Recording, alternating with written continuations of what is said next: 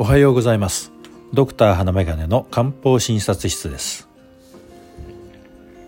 今朝は漢方入門の2回目。気血水から人を見るということでお話ししてみます。漢方では気血水の3要素で生態が維持されていると考えます。元気の気血液の血水の水の気血水です。そのバランスが崩れると病気になるというふうに考えるので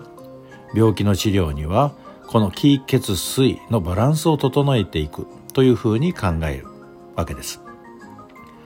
気血水以外にも生体の捉え方というのは漢方にはいくつもありますが漢方医というのは自分なりに多くの考え方を咀嚼理解して漢方薬を使用しているわけです。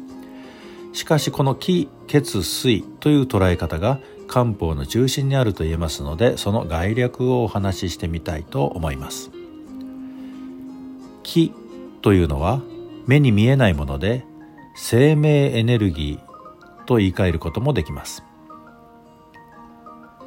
物質として捉えることができない精神活動や機能的な活動全体を気と呼んでいるというふうにも考えられます。気には先天の気と後天の気があるとされており先天の気というのは生まれながらにして持っていて人に蓄えられていると考えられます。後天の気というのは生まれた後に外界から取り入れる生命エネルギーというふうに捉えると良いと思います。血と水は物質として捉えることができるもので体に潤いや栄養を与えてくれるといったものです。その中でも赤いものを血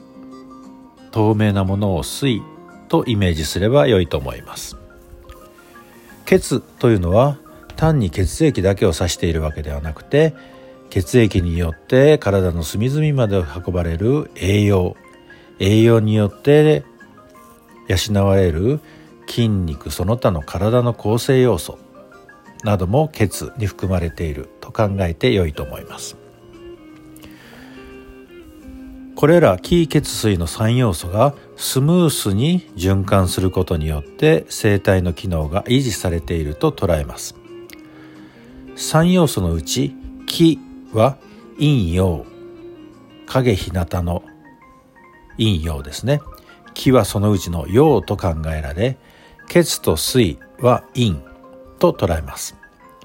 この陰と陽が量的にも質的にもバランスが取れている状態が望ましいわけです。気のバランスが崩れている状態は気虚気鬱気逆の3つを考えます。気虚というのは気という生命エネルギーが不足している状態です。気鬱は気の流れがスムースでなくなりせき止められているといったような状態を想定しています気逆は気が逆に流れる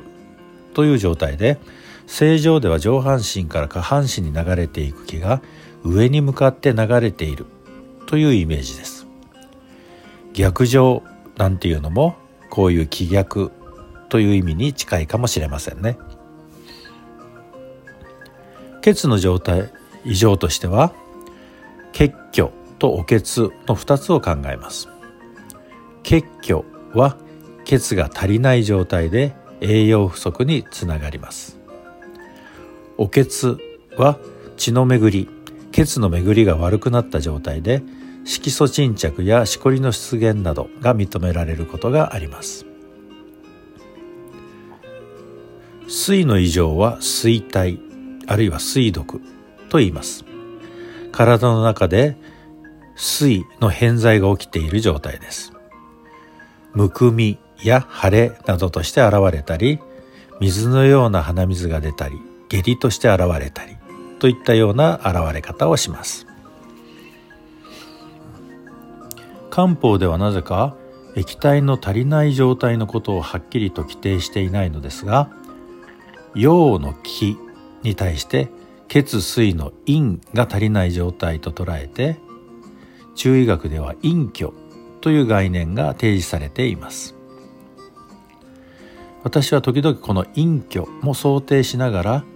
処方を選択していますが漢方からするとちょっと邪道かもしれません。ということで気血水ということをお話しいたしました。次回からは